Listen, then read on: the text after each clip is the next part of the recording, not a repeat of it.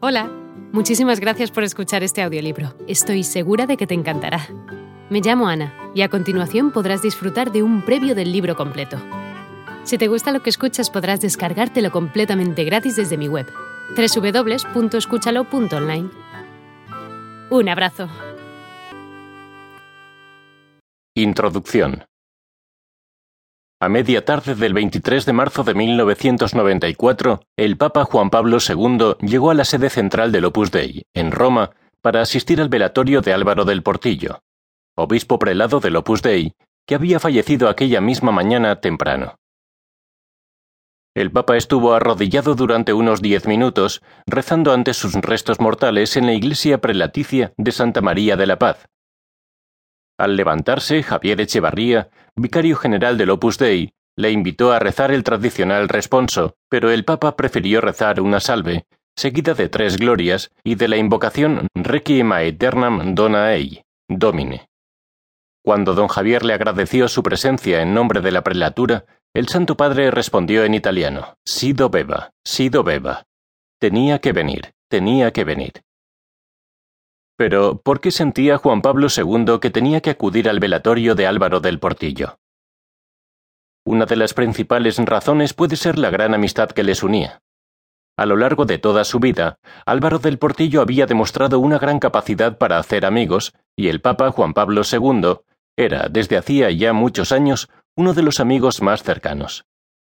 Otra de las posibles razones es un sentimiento de gratitud por sus muchos servicios a la Iglesia a lo largo de su vida.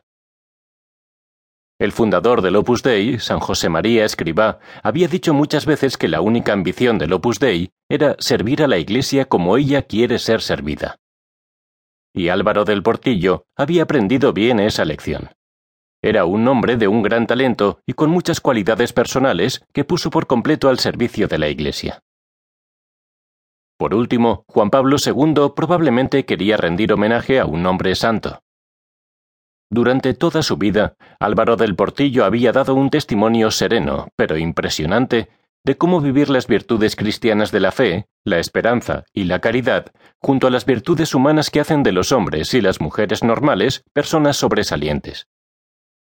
Había dado ejemplo de fortaleza, paciencia, humildad, preocupación por los demás y cariño. Y en especial su vida había reflejado la virtud de la fidelidad.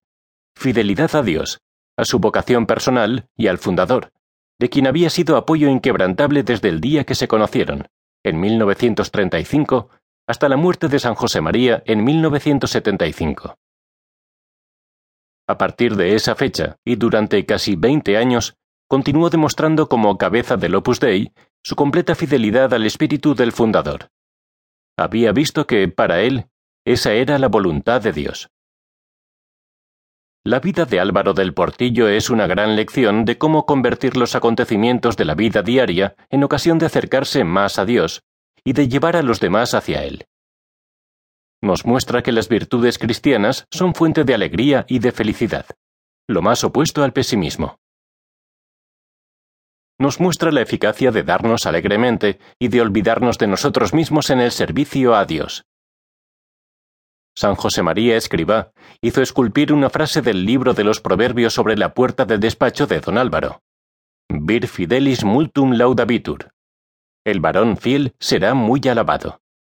Su vida tiene tal fuerza que nos mueve a vivir con más fidelidad nuestra propia vocación.